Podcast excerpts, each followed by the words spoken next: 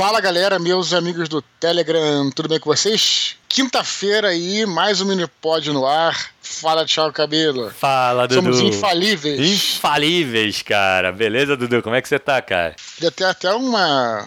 Podia até fazer um cartaz assim de um filme, né? Os Infalíveis. Tem os intocáveis. Que legal. Os infalíveis. Muito bom, Thiago. Beleza? E aí, como é que tá essa semana aí, cara? O que, que você conta de Cara, tá legal, cara. Tá, tamo, tamo aí, tamo trabalhando pra caramba, cara. Hoje eu subi, fui lá no escritório da Galápagos, eu sou de Santos, né? E eu vou de vez em quando É. só. Eu fui lá no escritório, foi muito legal, cara. O escritório da Galápagos é muito Maneiro. Legal. O pessoal trabalha lá, é muito gente boa. Excelente, Thiago. Olha só, Hum. falar nisso, é, eu aqui estamos trabalhando de verdade muito aqui. Do meu lado, é, eu de novo faço aquele pedido de desculpas né, pela, pra galera por não estar podendo publicar mais áudios durante a semana. Eu tô com várias ideias interessantíssimas aí de áudios, inclusive de coisas que eu, é, eu via, é, filmes que eu vi e tal, recentemente nos fins de semana e tal. É, mas não tô conseguindo parar, cara, pra publicar os áudios, pra fazer os áudios. Peço desculpas pra galera. Tô trabalhando demais aí, né, na, na- no Santo Guerreiro Ventos do Norte. Tá- o livro tá avançando bem, tá bem legal. É, então por isso que eu não tô conseguindo, mas logo, logo volta, né? Logo, logo os áudios, os áudios voltarão, né? E sabe o que, que podia voltar também? Um futuro próximo, vou- não vou colocar num futuro distante, nem no futuro imediato, mas no futuro próximo, cara. O Desconstruindo, Thiago. Olha, Boa, é, essa hein? semana. Então, essa semana, é, esses dias, na verdade, sei lá, tava rolando aí um, um surto de um, de um. Eu acho que é um. Eu acho que é um aplicativo, não sei o que, que é. Hum. É, meus tops podcasts favoritos. Não sei se você viu isso nas redes sociais. Eu não sei o que, que é exatamente. Eu acho que é um aplicativo que você coloca lá os teus dados ele, ele puxa. Não sei se é do Spotify, da onde é que Deixa é. eu te falar, será que não é a retrospectiva do Spotify, não? Que ele enumera? Pode ser, pode ser. Eu acho que deve pode ser isso, hein? Que, que chegou a minha retrospectiva sei, desse cara. ano.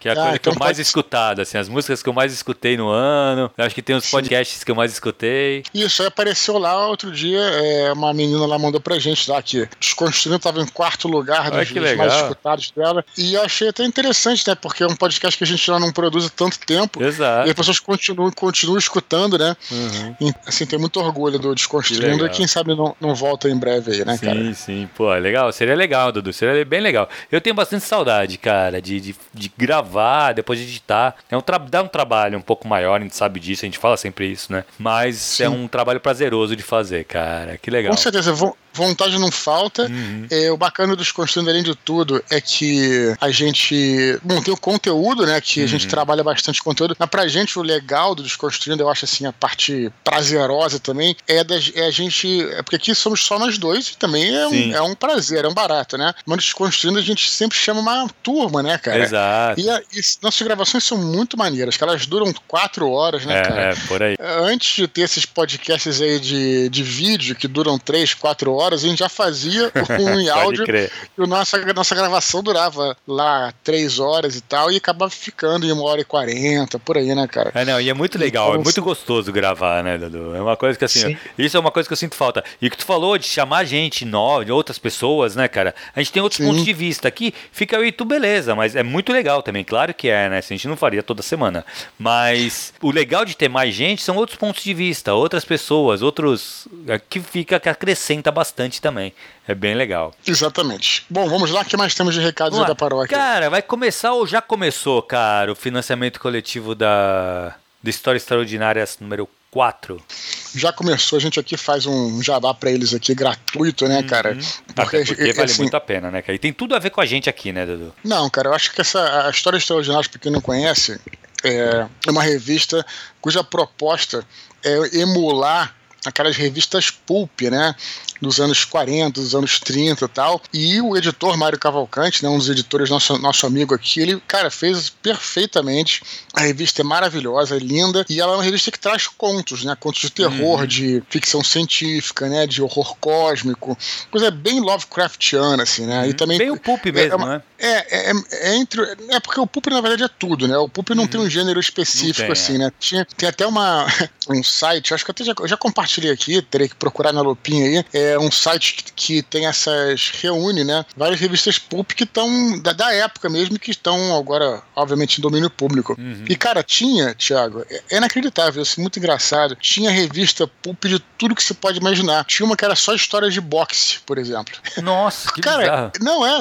Eu tinha é uma que era história, é, história de boxe, um que era história de, de aviação. Olha que né? legal. De, é impressionante, cara, porque na época você não tinha uma outra mídia para trazer esse tipo de história, né? Uhum. né? Você a, a, bom, a, a mídia literária é para você publicar um livro, a literatura, assim, para você publicar o um livro tinha que ser uma coisa para levar às livrarias, né? Tinha que ser um, um sei lá, um, um autor assim um, um, pouco mais conhecido, um pouco mais acadêmico, não acadêmico que tinha muita leitura popular, mas os populares eram geralmente publicados ou em folhetim, né? Inclusive aqui no Brasil, né? É, é, ou em revistas e, e, por aí vai. O próprio Sherlock Holmes, né? O Conan Doyle começou publicando em, em revistas, sim, né, cara? Sim. Então, assim, a literatura popular, ela tava, né, no, no, nos jornais, em folhetins e revistas tal. Em livros saía depois, assim, se, hum. se, se saísse, né? Então, e o rádio pô, era uma outro tipo de mídia, tinha rádio novela, mas tinha uns canais Sim, específicos. Então, quer dizer, é uma realidade muito diferente. Então, essas histórias, elas eram publicadas é, nas revistas, em geral, e tinha, tinha de tudo. Então, o pulp, na verdade, o nome pulp não é um gênero, né, como você certamente sabe. Vem da, do fato de que aquele papel, o papel, né, de, exato roupa, né, de, de uhum. jornal, papel de jornal tal. Então, que era uma coisa bem, bem barata, tudo, né, uhum. né, pra, pra ser centavos e tudo. Então, na realidade, tinha é, história sobre tudo. Agora, a Weird Tales, né, que foi uma das mais famosas, publicou Lovecraft, publicou Asimov também, uhum. publicou Robert Howard, né, que era essa revista que era focada em ficção científica, horror cósmico, é, terror, né, né e um, um pouco fantasia. de fantasia, né? Mas aí, o, o, Então, assim, então tá no ar aí, né, assim, eu já é garantia minha. Histórias Extraordinárias número 4, né, cara? Então, é, eles estão fazendo pelo Catarse, catarse.me barra HE4, quer dizer, H Histórias é, uhum. Extraordinárias 4. Porra, aí, assim, você que vai comprar essa revista, vai adquirir lá, cara, você vai ter, assim, realmente contos excelentes, né? Eles sempre trazem, um, geralmente, um, um autor mais consagrado. Esse, uhum. Essa edição tem aquele cara que é o Gerson Lodge Ribeiro, que é conhecido Porra, no meio da... no meio do, do ficção é, científica. Ficção científica, eles Exato, sempre trazem um é. autor. É fo... Cara, o projeto é foda. Legal, eles trazem hein? um... Sim, é, o projeto é foda. Eles trazem sempre um autor consagrado e outros autores novos, que estão lançando gente, né? Uhum. Então, é, é e, e, aí, aí você vai lá no Catarse, porra, aí você vê o preço. Ah, não, deve ser caramba, 22 reais. Aí Caraca. você fala, pô, mas, mas só a revista, 22 reais? Não, mas aí, como é como é um financiamento coletivo, com esse com, é, com essa, essa, essa recompensa, essa primeira que foi que eu comprei, porque já tem as outras, você pode comprar as outras, né, com outros tipos de recompensa. Você, além da revista, você vai ganhar um, um card, né, de autor, que eles, é, acho que essa, essa edição é da é, a Úrsula Le Guin, né, uhum. e um pôster e tem o seu nome na publicação. Seu nome sai lá. Então, assim, tipo, porra, é a parada que é um custo-benefício é, muito bom, né, cara, para quem Sim. gosta de história e tudo. E além disso, e além disso, vocês ainda podem, a galera ainda pode escrever para lá e tentar ter o seu conto publicado. Então é um projeto, cara, que não é só uma revista, entendeu, cara? Que legal. Então faz então é, vale a pena, né, é, investir no projeto, porra, apoiar. Você pode ser um autor a, a sair na, na história extraordinária, vá conhecendo como é que é. A gente, outro dia a gente, a gente respondeu aqui, acho que foi no mini pod passado, Thiago, perguntou perguntaram como é que eu faço para me inteirar no meio de escritores e tal. Uhum. Cara, começa assim, cara. Exato. Também leia, leia os seus pares, cara. Ah, não ah, quero isso é essencial, agora... né, Dudu? Isso aí, assim, é essencial você conhecer os autores também, que estão escrevendo cara, hoje. Lógico. É essencial. Né? Então, assim, ah, não quero escrever agora, não tenho um conto para mandar. Cara, é, adquira a revista por um preço, porra... Ridículo, né? E, e, e, e, leia o que, que a galera tá produzindo, cara. Isso faz parte do seu, de fazer o um relacionamento também. Claro. Entendeu? Então, assim, é por isso que eu falo tanto dessa revista aqui, cara, não é porque o Mário é meu amigo, não é porque. É porque, cara, é, é, é, é a gente quer ajudar as pessoas, entendeu? Então, Uhum. Então, realmente, você vai se ajudar se você se inteirar nesse meio, conhecer, participar. Pô, teu nome vai estar no, na, na, revista. É, cara, tem um aluno, o Paulo Bayer, publicou, cara, na número 3, Sim, eu acho. Claro. Muito lógico. legal, cara. É muito legal porque assim, tu ganha uma visibilidade, entendeu? Uhum. Que nem ele falou assim, pô, o, o Gerson Lodi Ribeiro é um cara bem conhecido no, no meio da, da, da ficção científica. Específica. Pô, se tu tivesse nessa edição, com certeza muita gente que curte ele vai adquirir a revista e vai estar ali no teu conto também, entendeu? E eu acho que é isso que, que é, é legal, sabe? Também, né? É o currículo, cara, exato. Tu vai estar junto ali, é um cara muito, muito fera que tá publicado na mesma revista que você, entendeu? Isso é muito Isso legal, aí. Dudu. Muito legal mesmo, cara. E, então, então o link vai estar aqui embaixo no descritivo uhum. do áudio, catarse.me barra HE 4, eu já adquiri a minha. É, quero ver o que, que eles nos trazem de boa nessa edição. Beleza? Show de bola, Dudu. Muito legal, cara. Excelente. Vamos para nossos e-mails? Vamos para os e-mails então, cara. Temos alguns e-mails hoje. Vamos começar com a Aline P. Moura. Ela fala assim. Não é, não é um. Como é que é déjà vu, né? Porque. é verdade.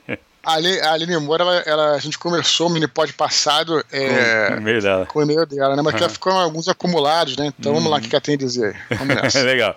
Ela falou assim: Olá, Dudu e Thiago, como estão? Me atrasei um pouco com os minipods, mas estou finalmente recuperando o tempo perdido. O bom é que vocês têm me feito companhia no processo interminável de arrumar a casa após a mudança. Acabo de ouvir o minipod 74 e estou aqui para dividir o nome do meu livro, Among Shadows, lançado no dia 19 de outubro em formato formato digital e nos próximos dias em formato físico, na Amazon e Kindle Unlimited. Por enquanto, só está disponível em inglês. Espero conseguir traduzir logo logo. Ainda estou eufórica com esse marco, mas aproveito para deixar uma pergunta para o Dudu. Quais foram suas principais fontes de inspiração para a tetralogia angélica? Já ouvi você falar da inspiração no RPG, mas fiquei me perguntando que fontes e referências te ajudaram a criar toda a mitologia por trás desse universo. Boa semana por aí, abraços, Aline P. Moura. E aí, Dudu? Eu já vi você falando sobre as inspirações, mas é legal tirar essa dúvida. Deve ter uma galera que deve se perguntar isso, né? Com certeza, cara. É, bom, em primeiro lugar, tô olhando aqui para ver qual é o qual é o desconstruindo que a gente fala sobre uhum. isso. É, eu acho que é o 15, deixa eu conferir aqui. É, a gente fez um, um desconstruindo, né, cara? Só não vou colocar o link aqui embaixo porque ele é porque já tá ocupado aqui pelo pelo pelo catarse aqui do nosso querido Histórias Extraordinárias, mas é, a gente fez um desconstruindo na época foi só sobre. Gente, antes da gente lançar o Paraíso Perdido, a gente fez uma recapitulação uhum. e falamos, cara, foi assim, aquela coisa que a gente estava falando no começo, né? Desconstruindo que é um grande almanaque sobre um assunto, né, cara? Uhum. E a gente fez falando, a gente trouxe todos os nossos amigos, né? Os meus amigos ali que participaram da criação do universo e tal. Foi muito é legal uma, esse, esse, é, um, esse episódio. É uma história muito, muito longa e interessante como é que não foi criado de uma hora para outra, né? Foi uma coisa que foi aos poucos poucos, né? Uhum, Começando com né? RPG, depois com, né, como ela falou aqui, é, depois com a parte literária, depois assim, a gente foi criando os personagens e tal. Então tem muitas inspirações, mas eu só diria, de modo geral, de modo geral, acho que os principais, né? Eu sempre falo assim, essas que são as principais, né? É, primeiro assim, é, foi uma época, né? A gente já jogava o tal do World of Darkness, uhum. né? Que é o vampiro, o lobisomem e tal. E também nesse, nessa época eu comecei a gostar dos quadrinhos da Vertigo, uhum. né? Que tinha aqueles. O, o Constantino, na verdade, era o Hellblazer, que chamava, né, uhum. né? Era, tinha o Sandman, né? Uhum. Era, o, era o Lucifer, é, era Livro da Magia, tinha uma série ali de, de coisas. E, e, e vários. É, esse universo da Vertigo trabalha muito com mitologia e, e o Preacher Preacher também, né? Esqueci do Preacher, uhum. que é um dos uhum. principais, trabalha muito com a mitologia hebraico-cristã, principalmente, sabe? Aquela uhum. coisa dos anjos e tal. Pô, tem uma, uma história clássica do Constantino que é, tem um anjo e uma demônia que se apaixonam. Não sei se uhum. chegou a ler essa. Sei. E eles fogem pra terra, né? Porque eles estavam sendo perseguidos pelo céu e pelo inferno. Uma uhum. clássica história. E o Constantino era um mago, né? É um mago e tal. E ele, eles vieram pedir a proteção do Constantino e tudo. E, e cara, achei aquilo incrível. Na verdade, uhum. várias coisas. De, depois o Sandman, né? Com, é, para mim, uma das melhores histórias do Sandman, Estação das Brumas, que é excelente. Mostra também é, que é, o, é o, o, o, Lúcifer, né? Ele vai se aposentar. Exato. Ele quer entregar a chave do inferno para alguém, aí chama várias entidades no castelo dele. Cara, isso aí eu ficava louco com isso, né? Animal. E também falava um pouco com o mundo das trevas, RPG, né, cara? Uhum. Que a uhum. gente jogava. Mas no, no RPG, né? Não, não existia como você fazer personagens anjos e demônios, personagens jogadores. Depois até criaram lá um livro sobre monstros, mas uhum. não era bem aqui parecia na Vertigo e tal. E a gente já e, e, aí a gente já queria criar esses personagens e a gente viu também é, o, o Anjos Rebeldes, o filme Anjos Sim. Rebeldes, né? O, aquele que é dos anos 90, se não me engano, no final dos anos 90, tem, tem acho que cinco filmes, mas só um e o dois que valem a pena, uhum. que é com Christopher Walken e tal, Exato. que também tem muito a ver com a Vertigo também, né? Que é o Christopher Walken é um, tem uma guerra no céu, né? Que vocês já devem ter visto. E o Christopher Walken é o, é o arcanjo Gabriel, né? Que ele tem uma, ele vem pra Terra buscar uma alma que tá tendo uma luta no céu e tal. Cara, aquilo tudo a gente, pô, aquele ambiente, né? Nos levou a criar esse universo de RPG e tudo mais e tal. Só que é claro, né, cara, quando você vai escrever uma obra, você traz outras referências que se misturam. Uhum. Isso é uhum. interessante falar aqui, né? Porque é, não fala só das minhas coisas, mas para quem tá escutando, né? Porque a gente, a, a, no, a nossas, a nossas obras e a maneira como a gente escreve é sempre uma mistura de vários estilos, de várias Exato. referências e tudo mais. Então, por exemplo, pô, eu gostava pra caramba do, do, dos anjos do New Gaiman, mas só que eu também era muito fã de Cavaleiros do Zodíaco, que não tem nada a ver uma coisa com a outra.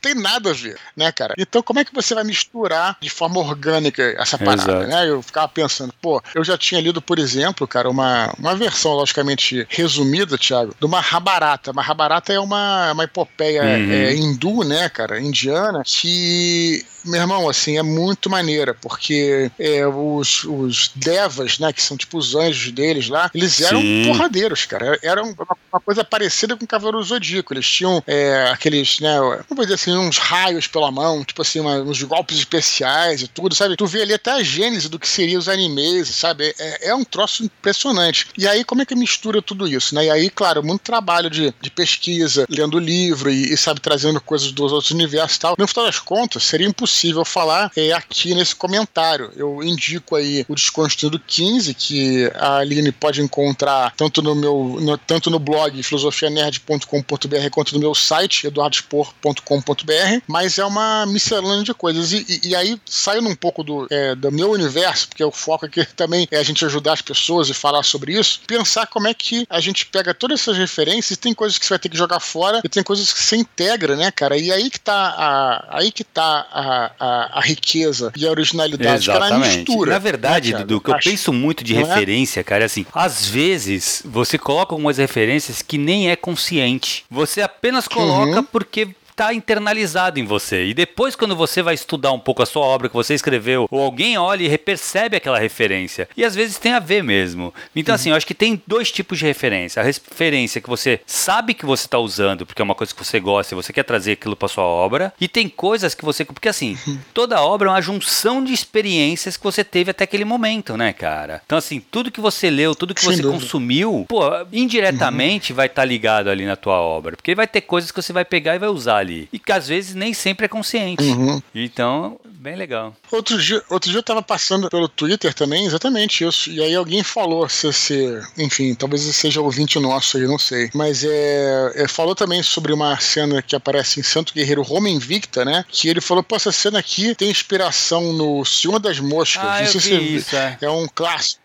Eu vi esse comentário. É eu comentando. Pois é, aí eu, aí eu falei, pô, cara, é, sinceramente, não sei, mas eu li esse livro e essa cena até me marcou e tal. E, e, e aí, cara, nem passava é, pela então minha pode cabeça. Ser, pode ter sido inconsciente, Dudu. É que eu acho que é muito. E deve ser muito normal isso acontecer, sabe? Porque a gente é isso, né, claro. né, cara? A gente é tudo que a gente leu até agora. É isso, tudo que a gente consumiu claro. até esse momento, sabe? Então acho que isso é muito comum. Sim. Mas que legal, tá vendo? É exatamente uhum. isso que eu tava falando. Às vezes a gente tem algumas referências que a gente não reconhece de cara. Não é consciente. E, porra, beleza, é uhum. legal. Por isso que é importante ter sempre também consumindo muita cultura, muita leitura, assistindo coisas legais, que isso com certeza vai influenciar na sua obra, né? Sim, excelente, é perfeito. Só queria encerrar aqui parabenizando então a Aline pela publicação do Among uhum. Shadows, né, o livro dela, torcendo para que a, a, a, essa hora ela já deve ter sido publicada, porque ela falou que era Minipod 74, ela deve ter escrito aí no uhum. 75, é. por volta daí. E aí a gente só leu agora. Então, parabéns e deve ter sido publicado já em formato físico. A Aline, a Aline conta pra gente, pra gente pode colocar em curtas, tal que seja, como é que tá sendo a repercussão aí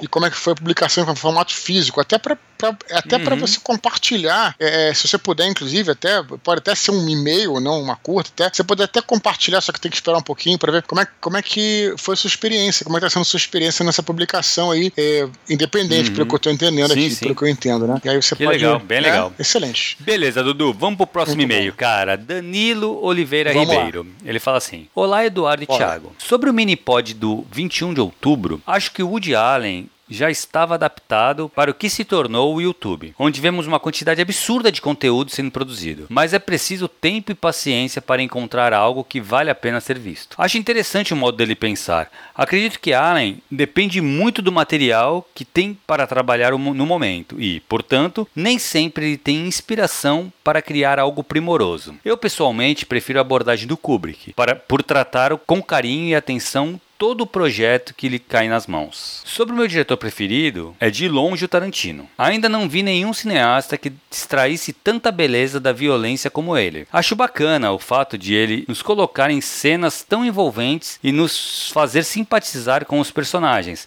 apesar de suas motivações, para em seguida nos colocar em um ambiente que culmina com um banho de sangue. Essa estética meio exa- exagerada e até mesmo teatral me cativa muito. Atenciosamente, Danilo Oliveira. E aí, Dudu? Cara, eu sou fãzaço do Woody Allen e, e ninguém precisa concordar comigo, obviamente, mas assim, eu acho que ele tem filmes melhores do que outros. Mas assim, eu, eu praticamente gosto de todos dele, assim. Eu acho que, mesmo que nem todos sejam perfeitos, eu diria assim que ele é, é constante, né? Ele não faz nenhuma porcaria muito. E eu acho isso impressionante, assim, pra um cara de 90, 80 e poucos anos que, que faz um filme por ano. Eu acho isso bem, bem impressionante, assim. Claro que tem coisas melhores, coisas piores e tal. Também sou muito fã, fã do Kubrick, mas Tarantino, Thiago, tenho uma opinião Também tenho. Então tamo junto, Dudu. Vamos dar a mão aí. Cara, vamos lá, cara. Cara, eu, eu galera ficar puta e, e pode ficar puta à vontade, pode escrever xingando. Xingando não, vamos lá, mas, cara, eu acho que ele só fez um filme bom, que é de Aluguel. Pra mim, esse é o único filme bom dele. Depois, cara, assim, eu acho que, sei lá, eu não gosto muito, eu acho Pulp Fiction, sei lá, um filme que é, ele, ele, ele, ele, ele é muito importante. Vamos, vamos analisar aqui friamente.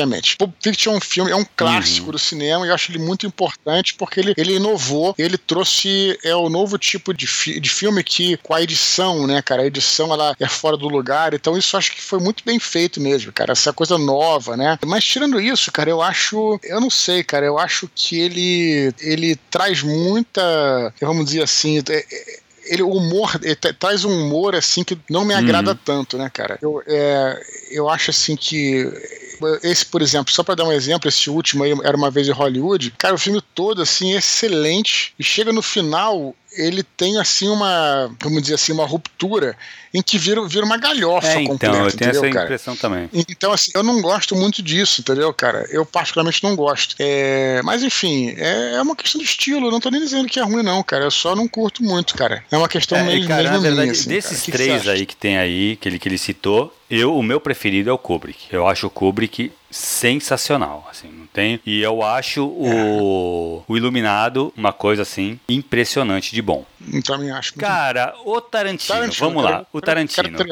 Eu, assim, cara, eu não vou falar que ele não é um cara bom, entendeu? Eu acho que realmente ele é um diretor bom, eu acho que é um diretor super importante para o cinema como arte, porque ele traz algumas coisas realmente Uhum. muito boas. Ele tem uma coisa de roteiro dele que eu acho muito, muito bom, que é a parte de diálogos, Uhum. que ele traz uns diálogos que muito a ver com, com a realidade, né? Assim, então ele, para- ele traz esse diálogo normalizado, que é mais que sai um pouco do- da arte, Sim. né? E parece que é um diálogo normal, que você poderia estar tendo Sim. mesmo ali normalmente na sua vida. Mas, cara, não é que ele é superestimado, mas a galera paga um pau pra ele que nem botar ele no mesmo patamar que Kubrick, pra mim, não- eu não acho que ele trouxe é, tanto pro cinema como o Kubrick trouxe, entendeu? Eu acho que existe uns. Ah, não que não não. exista. Não que ele não tenha influenciado o cinema. Eu acho que o Tarantino influenciou. Mas, cara, o Kubrick é muito mais. Em questões dos filmes, eu não acho que o único bom seja o Cães de Aluguel. Eu acho que o melhor é o Cães de Aluguel. O que é impressionante, que é o primeiro, entendeu? Então, assim, Sim. ou seja, pra mim, ele só. Não é que ele só decaiu, mas o primeiro foi o grande choque. Depois, legal, são filmes bons, são filmes legais, mas não é, não chega a ser o, o Cães de Aluguel, entendeu? Ele não impressiona tanto quanto o Cães de Aluguel. O que o Bill, que pagam muito pau, eu entendo toda a homenagem dele ao- ao- aos filmes orientais e tudo mais, mas eu não consigo gostar, cara. Eu acho um filme bem, tanto Uhum. um quanto dois, eu acho filme bem mais ou menos, mesmo assim. É, enquanto você tá falando, eu tô pensando aqui, eu não sei se eu me expressei muito bem, a minha crítica não foi muito elaborada tal, mas eu particularmente, cara, eu, eu assim, eu tenho um problema com gêneros hum. híbridos, né? O que, que, que eu quero dizer com isso? Quando a coisa ela é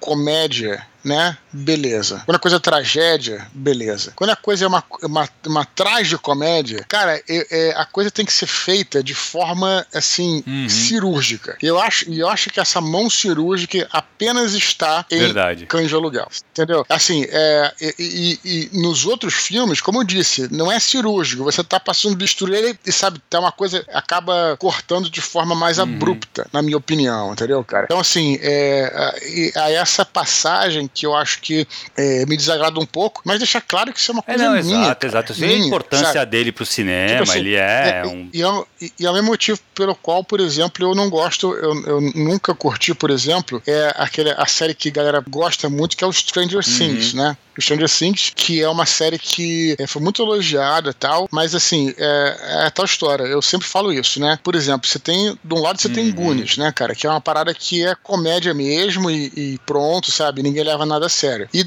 e aí, beleza, se ele for por esse lado, ok. Mas eles foram para um lado assim um pouco mais sério. Se você vai para um lado um pouco mais sério, Exato. você tem que trabalhar a verdade, né? Que é, por exemplo, se aquelas crianças, aquelas pessoas passaram por aquilo, uhum. elas vão ter um uhum. choque, cara. Vai ser uma coisa claro. mais Lovecraft, entendeu, cara? Então, assim, você no meio do caminho é o que eu não curto, esse meio do caminho. Ou você abraça um, uma, uma, estética, um gênero, né? Uma estética mais cômica, ou abraça uma estética sim, mais, sim, mais é, trágica, exato, né, cara? Exato. Seria algo por, como, por exemplo, o sim, True Detective. Sim, porra, assim, animal. Né? É, então, é, seria assim. Então, essa é a minha opinião e ninguém precisa concordar. É, não, não, é o que eu falo, tá certo, assim, eu né, reconheço que o Tarantino tem muita importância e tal. Uma coisa que ele colocou aqui, que ele consegue extrair beleza da violência, eu já acho que assim, ele já apela pra violência demais, entendeu? Como ele ficou conhecido por isso, uhum. ele agora ele tem que apelar pra violência. Então tem que ser muito violento e mais violento, e tem que ter um banho de sangue, e sempre isso, sabe? Isso que o tornou famoso, Sim. então ele tem que abusar disso. Cara, e aí tu vai comparar isso com Kubrick, que aí tu vai ter uma tantos filmes diferentes um do outro, cara, sabe? E todos eles Sim. dirigidos magistralmente, cara. Que aí não dá, eu não consigo, sabe, botar no mesmo patamar. Kubrick e, Tarantino. Sim. Não dá, entendeu? É, eu, eu, é uma coisa que pode ser interessante, que na verdade esses três têm, né? Foi interessante, tanto o Kubrick quanto o Woody Allen, quanto o Tarantino, isso é verdade também, que essa coisa sim, autoral, sim, né, sim. cara? Quer dizer, não é um Ron uhum. Howard, por exemplo, que é uma parada muito é, by the book, né, cara? Cara é bom, mas é uma coisa by the book, né? E eles têm a, a própria. É isso é interessante né? também. Então, parabéns, parabéns é. para todos. Assinatura, excelente. Muito bom. Beleza, Dudu. Vamos para a próxima, então, cara. Próxima é do Jean Lima, 44 anos, roteirista de audiovisual em Salvador, Bahia. Ele fala assim: Olá, Edu. Olá, Thiago. Estava ouvindo o áudio sobre a obra do Kubrick, olha, de novo. E me lembrei de uma treta na qual me meti há uns meses num grupo de cinema do Facebook. Porra, cara, não perde tempo com treta de Facebook. Fiz uma postagem falando mal do final do filme 2001 Uma Odisseia do Espaço. Eu amo esse filme, já assisti umas 10 vezes, mas o final me aborrece. Eu já li o livro e sei que o Clark fecha a história magistralmente. É uma das mais belas narrativas que já tive conhecimento. Acontece que Kubrick deixou tudo muito hermético, difícil de se entender. Não conheço ninguém que consiga explicar o final sem ter lido o romance. Algumas pessoas juram que Kubrick quis fazer um final aberto, no qual cada espectador desse seu próprio significado, mas isso não procede, já que ele mesmo tentou explicar antes de sua morte. Eu queria saber da opinião de vocês sobre o final do referido filme. Vocês acham satisfatório? E o que acham de obras com finais abertos? Não é muita picaretagem criar enredos intrigantes e envolventes e, no fim de tudo, dizer para o espectador: agora se vira aí com o final. Jean Lima. E aí, Dudu? Beleza. Pois é, cara, 2001, Odisseia no Espaço é um filme. Ele é um sim, filme polêmico, sim. assim, em vários, em vários aspectos, né, é um cara? filme difícil, desde o começo, né? Ele falou do final, mas é um filme difícil desde o começo. É, só queria fazer uma correção aí, na verdade, uma correção de uma coisa que eu não sei.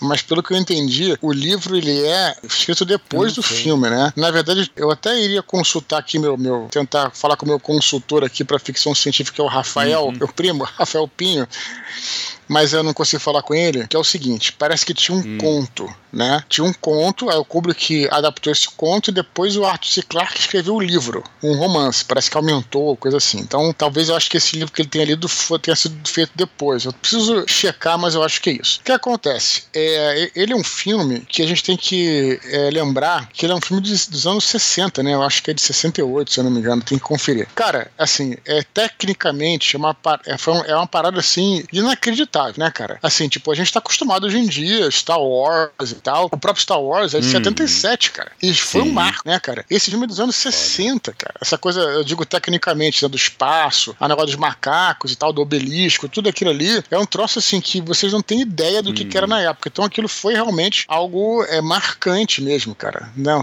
tanto é que em 2007 no espaço, a gente ouve falar, a gente não tem noção do que, que foi isso aí. É, bom, eu acho o seguinte: o filme, ele, o Kubrick, ele tem essa parada de fazer vários filmes num filme só. Uhum. Esse era o estilo dele, era uma das assinaturas dele. Eu acho que isso primeiro tem que ser levado em consideração. Você vê, por exemplo, o próprio Nascido para Matar, a gente já falou aqui, a gente comentou aqui, ou eu comentei, na verdade, no áudio, na verdade. É o Nascido para Matar, ele, ele é um filme que. Ele é um do, são dois filmes, né? Ele tem um ciclo que se encerra no treinamento, né? Uhum. To, todo, uma, todo o treinamento do, do garoto e tal, e aí. É, é, no final acontece uma parada que sim, que termina uma parte do filme ali, é como se você pudesse encerrar a história ali, e depois tem a outro arco da história que ele no uhum. Vietnã, que é o personagem protagonista no Vietnã. Totalmente diferente, você poderia começar, inclusive, a história ali, sem falar o que estava antes. Né? Então, assim, muito interessante. O, porra, o Barry, Barry Lyndon, por exemplo, também é outro filme que tem vários arcos diferentes e tal. Então, e, então 2001 é a mesma coisa. Tem esse arco e depois tem um arco lá que, depois que o computador ele, ele dá pau e acontece várias coisas e tudo. Sobre o final, final, eu acho o seguinte, cara, é, essa mesma crítica, né, que a galera fala que não entendeu o final, tem, tem que é, de, é, digerir, entender, cada um tem a sua interpretação, é, é o que leva muitas pessoas a considerar o 2001, uma Mistério Espaço, de, é, como um dos únicos filmes de ficção científica já feitos, né? Porque filme de ficção, porque a ficção científica a gente confunde com ação, uhum. com aventura. Então tem gente que acha que dá tiro no espaço, né? uhum. né? Luta, é, perseguição de nave. Isso é ficção científica. Na verdade, eu não estou aqui para para cagar regra, não. Cada um acha o que quer. Mas a questão é que a ficção científica literária é outra Exato. coisa. Você vai ler um livro de ficção científica, você vai ficar horas pensando naquilo, né, cara? Para você entender. É, o próprio Planeta dos Macacos, o livro Planeta dos Macacos, tem uma parada que você tem que pensar muito para entender o que aconteceu e tudo. É uhum. diferente do filme, entendeu, cara? Então, isso é uma coisa. Então, o que o Kubrick, eu acho que ele tentou fazer, foi fazer um filme, o primeiro e talvez único, né? Alguns vão dizer que sim, outros vão dizer que não não vou nem entrar nisso, filme verdadeiramente de ficção científica puxando pro lado uhum. literário, entendeu, cara? Então, é isso que eu, que eu acho. E, e, nesse ponto, ele é satisfatório, eu acho, nesse, nesse sentido, né? Então, é, até vou falar sobre os finais abertos, mas quero que você fale um pouco. Cara, eu vou te falar que assim, eu não, quando eu li, tava lendo, eu tava tentando lembrar como é que é o final do... do, do... Vou da criança, é, do bebê então, no espaço. Na verdade, né? assim, eu acho que realmente é criptografado ali o, o, o final, mas, cara, a gente tem que levar em consideração que o Kubrick ele fazia esse tipo de coisa. E eu, ele pode ter falado que o final não era aberto. Iluminado, Iluminado, mesmo, exato, né? exato. Iluminado ele mesmo. pode falar que o final não era aberto, o final da vida dele, que ele falou que não. Mas, cara, eu não sei se eu concordo. Ele pode ter se falado isso, mas aquele final é bem aberto. Pra gente realmente ter uma, uma interpretação daquilo. Uhum. O que eu não vejo problema Isso. zero. Eu acho bem legal, por sinal. Mas eu queria falar, cara, pro, pro Jean, é, perde tempo tretando no Facebook, não, cara. Não vale a pena. Mas fala de final aberto, Dudu. O que, então, que, você sobre... acha? Não, não, acho que o final aberto acho que depende da proposta hum. do filme, cara. Eu acho que esse é um filme que é, se propôs Sim. a isso, né, cara? Se propôs até um final aberto. Mas assim, isso depende muito. Por exemplo, eu acho que o final é, ele, ele pode ser aberto se, o, se é, houver um encerramento. Parece estranho, mas eu vou explicar. Por exemplo, é, um que eu acho clássico é o Matrix, né? O primeiro hum. Matrix tem um encerramento, você, eles resolvem, enfrentam lá os agentes, terminam tudo, beleza, o Neo vence, vira lá o fodão da parada, ele fala, ah, não, mas agora eu vou, né? É, ele fala uma coisa e ele sai voando. Aí você fica, por que vai acontecer depois? Esse tipo de final aberto eu acho muito satisfatório, porque ele, ele, ele concluiu hum. a aventura, né, cara? O problema é que não dá pra fazer para a aventura no meio, cara. Quem gosta de fazer muito isso é o Shyamalan é. lá, cara. Tem aquele. Não sei se vocês já viram o fim dos tempos. Caralho, o filme para no meio. Ah, não, lembro, não sei se você lembra. Não, vi, eu não vi. Não, não, não encerra. É, não encerra. Então, assim, isso que eu acho que aí não dá, né? Eu cara? acho que Mas é isso que eu ia comentar. O que eu Já- acho de final aberto. Eu acho final aberto, eu acho muito foda quando é bem feito, tá? O que não dá é foi, foi o que o Dudu falou. Porque o final aberto, o que, que é? Você colocar uma cena onde você. É uma cena final que vai deixar diversas interpretações para aquela história que você contou. E quem vai completar e chegar à interpretação que preferir é o leitor. Então você traz o leitor ou o espectador para participar da narrativa, entendeu? Mas você precisa dar elementos para ele completar essa narrativa. Agora, eu concordo que o Dudu falou que é Isso, pô. muito acontece bastante com as pessoas que querem fazer final aberto e não sabem fazer. Que aí não é um final aberto, é não ter final. Cara, você falou perfeito, Thiago. Acho que você circulou de forma incrível aí. Porque é isso, né, cara?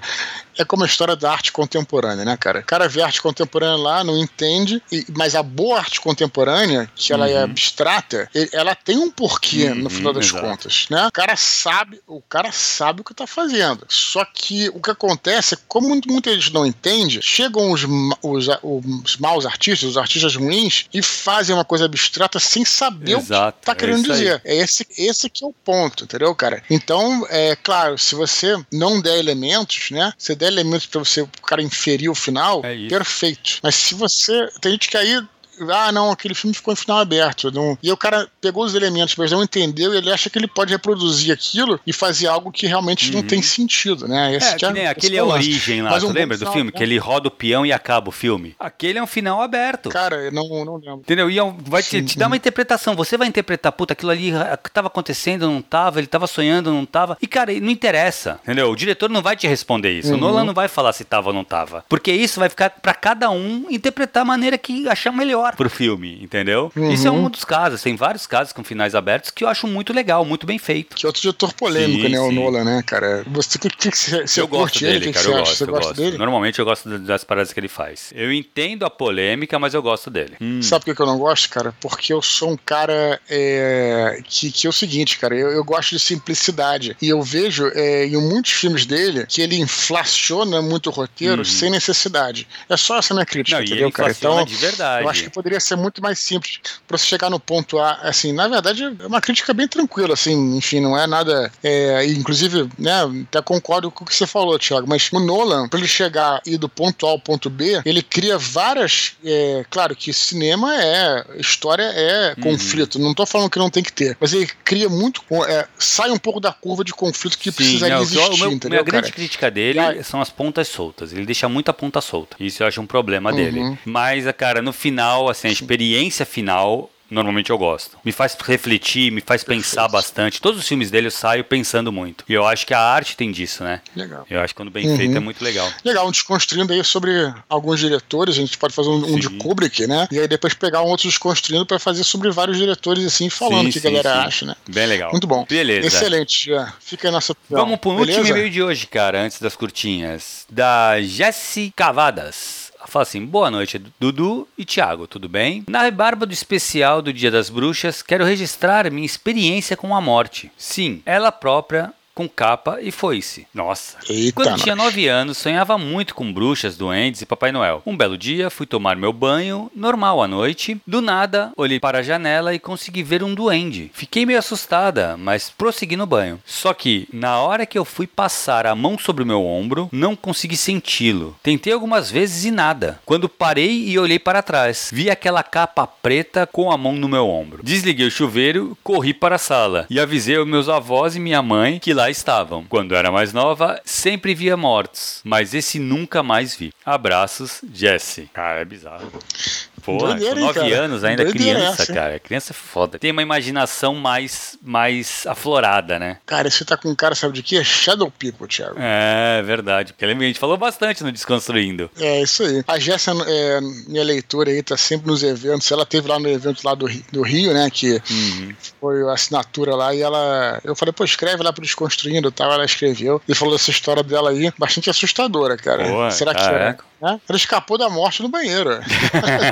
Boa. Beleza, Dudu. Nós temos ainda algumas, alguns e-mails aí que vamos ler aos ao, ao longo, né? Nós temos uns dois ou três aí sobre Ah, que legal. causos sobrenaturais, eu vou deixando, vai vou colocando, vou espalhando aí pra, pra galera não ficar tão assustada. Legal, legal. Obrigado pela Jess por, por ter escrito aí. Vamos lá, Thiago. Vamos lá, Dudu, para as curtinhas, cara. Vanessa Campos Silva agradece o Ricardo Erdi, que indicou em um mini-pod livros relacionados ao Jumanji. Ela pergunta aqui: se pudéssemos escolher um personagem para conversar por uma hora, quem seria? Porra, difícil pra cacete, hein? Porra, cara, é, realmente, eu li, eu, eu, li essa, essa curta dela aí e fiquei pensando, Nossa. pensando. A primeira que me vem à cabeça é o Sherlock Holmes, né? Ah, é, porque é o seguinte, cara. É, primeiro por ser o. É, acho que talvez o um dos primeiros livros, vamos colocar assim, adultos que eu li, né? Já contei essa história toda. E tem uma coisa do Sherlock Holmes que também já falei, é, ou foi aqui, ou foi algum Desconstruindo, ou foi algum Nerdcast, sei lá. O que lança do Sherlock Holmes é o seguinte: o que acontece é que fazia muito sucesso, né? No, o primeiro livro, né, que é o Estudo em Vermelho, uhum. fala um pouco sobre o Sherlock. Depois, né, por mais que o Watson conheça o Sherlock, é, eles exploram um pouco a personalidade do Sherlock Holmes, né, cara? Ele é um cara bem hermético, assim, né, cara? Uhum. E, e, e, não é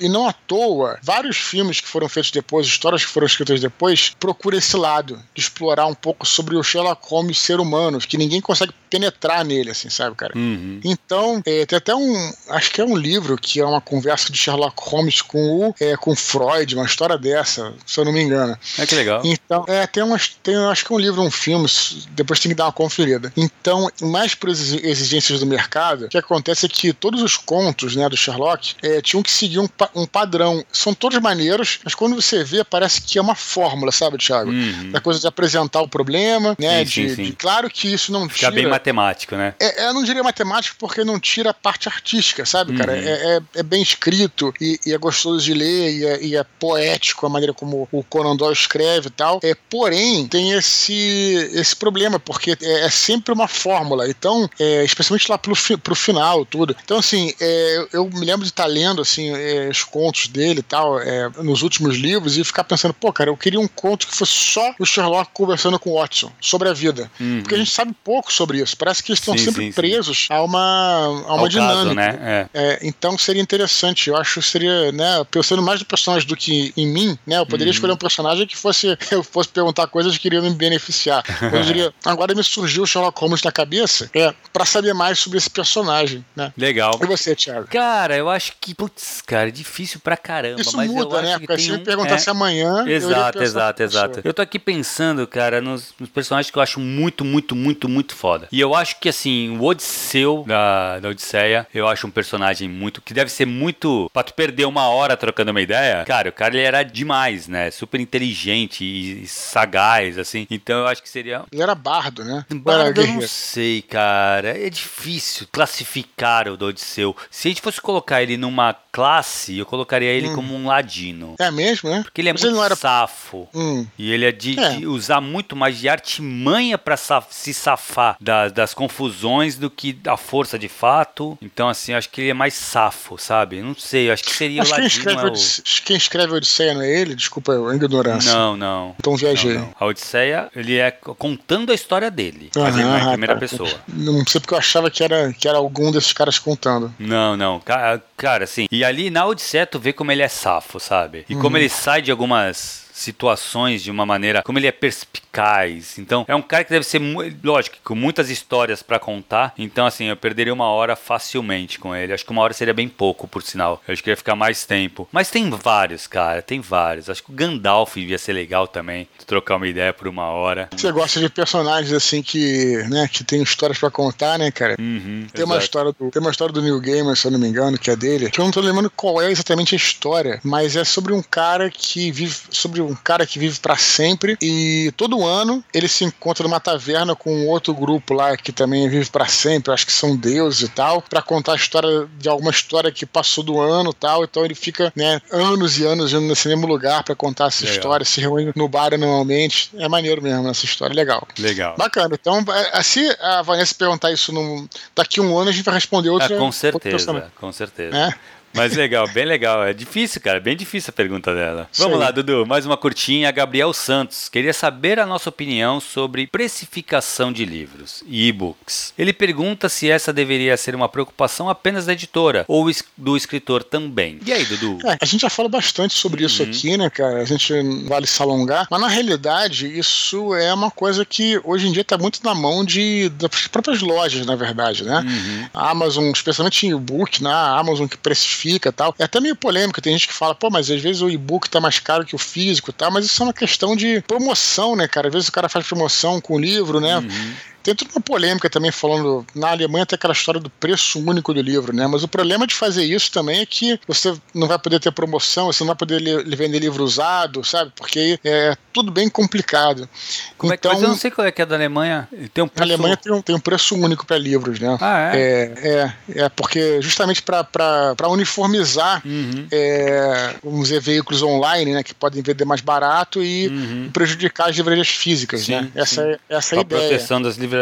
É, mas tudo isso envolve várias questões, Exato. porque você vai, mas aí você pensa assim, pô, mas é, aí, por exemplo, a estante virtual deixaria de existir, por exemplo. É, exato. Ah, mas, ah, mas livros usados você pode cobrar o que quiser, beleza, mas ah, o cara, sei lá, de repente pega um estoque e vende na estante virtual, então assim, é, bota num sebo, Sim, então sim, tudo isso aí é meio É, é. complicado. A Alemanha também é um país assim que eles também têm uma, um controle absurdo sobre Exato, tudo, né? exato. Então, é, às vezes, mas fora disso, né, Estados Unidos, Inglaterra, nada disso tem preço único. Mas, é, cara, eu acho o seguinte, cara, eu acho que você, pode- na verdade, é, a editora que def- deveria definir isso também, junto com, a, Uhum. com a loja e tudo. Mas, claro, se você puder é, ficar de olho também, dar, dar uma opinião, às vezes o teu público é um público que pode pagar mais, não pode pagar menos e tal. Eu acho que é interessante o autor ficar com as antenas ligadas nesse, Uhum. nesse assunto também, sem sombra de dúvida, né, cara? Claro, claro. Cara, vou te falar, assim, eu, na verdade, eu, eu trabalho na Galápagos, né, e...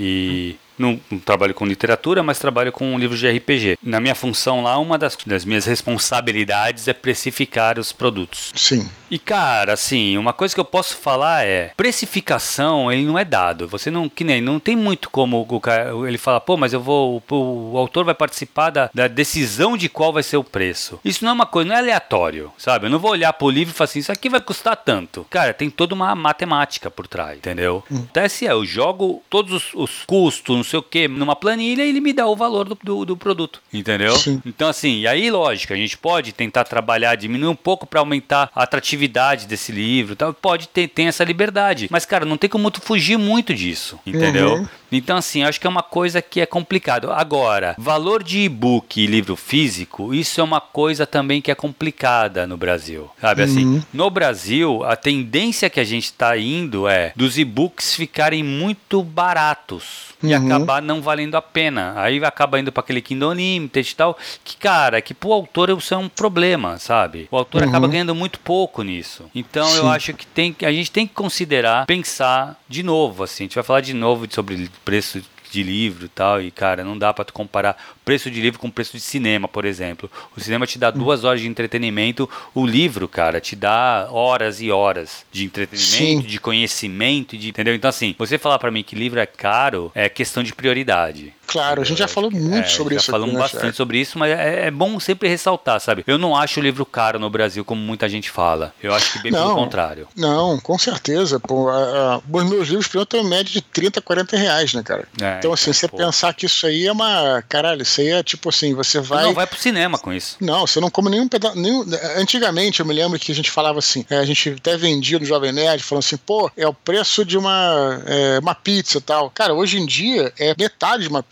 É, então. Então, assim, o, o livro é interessante, porque é, uma, é um, realmente é um, é, um, é um produto que ele. Uma das poucas coisas que defla, deflacionou, né? Uhum. Perdeu, é, foi livro no Brasil. O resto tudo inflacionou. O, É. o livro é uma das poucas coisas que o preço desceu. Então é, é importante considerar isso também, cara. Tem Claro. gente que. É, é uma questão de valorização, né, do, do produto em si, né, cara? É lógico, é lógico. Assim, isso é uma coisa enfim. que a gente tem que pensar. Esse discurso de que livro é caro, cara, eu acho que é, é muito equivocado, sabe? A gente tem que parar e pensar pensar assim, o que que qual, qual porque assim, o valor da coisa é muito maior do que você paga por ela. No caso do Sim. livro, entendeu? Ele Sim. te dá muito mais do que você gasta. Outro dia, sem dúvida, outro dia eu tava, eu tava, é, eu fiz uma, não sei se foi uma enquete ou umas perguntas no Instagram, coisa assim, e alguém falou essa parada do livro caro, e aí eu respondi, claro, como eu respondo aqui, obviamente educado, sabe tipo quando você fica uhum. nas caixinhas de pergunta, Sim. e você escreve o que você acha em cima, tal, claro, educado, tudo, e aí eu falei uma coisa, pô, né, aí, aí até o tem um amigo meu que falou assim, pô, cara, mas você tá aí, tem gente que não tem condição, tal. Falei, pô, cara, eu fui no perfil do cara, o cara tem um iPhone 12, cara. É, então. Sabe? Então, pô, é, na verdade é prioridade do cara, né? É não é que ele não tem prioridade, é isso, é questão de prioridade. É. Mas é, é, exatamente é, é isso. 12, é 12, né? O mais recente, eu é não sei, cara, eu já não tô acompanhando mais. É, 8 mil reais a parada. Pô, pô o cara não tem 30 para pagar no livro, cara. É, é o que eu, falo. É, é, isso, Dudu. Ficou, ficou comum hoje a gente falar que livro é caro. Cara, Sim. pensa no custo-benefício, entendeu? E tu vai ver que livro não é caro. Uhum. Beleza, Dudu. Beleza. Última curtinha de hoje do Thiago Schelles. Pergunta se o Eduardo estará na Bienal do Livro do Rio este ano. Cara, esse ano não vou, né? Por questões pessoais aí, eu não estarei na Bienal. Porém, né, Thiago? Porém, retomaremos aí nossas, sessão de, nossas sessões de autógrafo pelo Brasil. Por que elas pararam, Thiago? Porque chegamos aí em dezembro. Em dezembro, uhum. a gente, é, em respeito né, às, às, às, lojas, às livrarias, a gente tem que prestigiar essa galera. O que acontece? É porque é, de Natal, mês de dezembro, ela é muito importante para uhum. as livrarias. É quando elas mais vendem. Então Sim. eles não fazem, né? Salvo exceções e tal. Até já fiz uma outra e tal, mas salvo exceções, eles não fazem eventos né, uhum. é, durante, durante, em dezembro. Não fazem. Então, assim que começar o ano, né? Eu vou retomar os eventos aí, vai ser maneiro, vai continuar. Tem a, a, tem a chegada do segundo livro aí, mas mesmo é, chegando, ou mesmo antes, temos aí o Santo Guerreiro Roma Invicta, né? Pra gente lançar, que eu só fiz Rio, Campinas e São Paulo. Então, assim, uhum. vai ter muito evento pra gente se encontrar. Então o Thiago Schelles poderá se encontrar comigo em breve. Que legal. Beleza? Beleza, Dudu. Cara, lembrar a galera aí para continuar escrevendo para eduardospor.gmail.com. Lembrando que todos os e-mails são lidos. Pode demorar um pouquinho mais, um pouquinho menos, por conta da fila de e-mails, mas eles são lidos. Cara, se não for lido na íntegra, ele vai pra curtinha. Que esse, só esses detalhes aí, a gente pega o, o mais importante do, do e-mail para discutir aqui. Beleza, Dudu? Beleza. Se você ficou revoltado com alguma coisa que a gente falou aqui, né? Ficou uhum. nervoso, escreva pra gente, você será lido, não se preocupe, né, cara? E se você estiver escutando por outras mídias, não esqueça de acessar o t.me barra Eduardo Spor. Beleza, Thiago? Beleza, Dudu. É, foi isso então, cara. Até semana que vem, né? Beleza, galera. Até a próxima. Um grande abraço e tchau, tchau.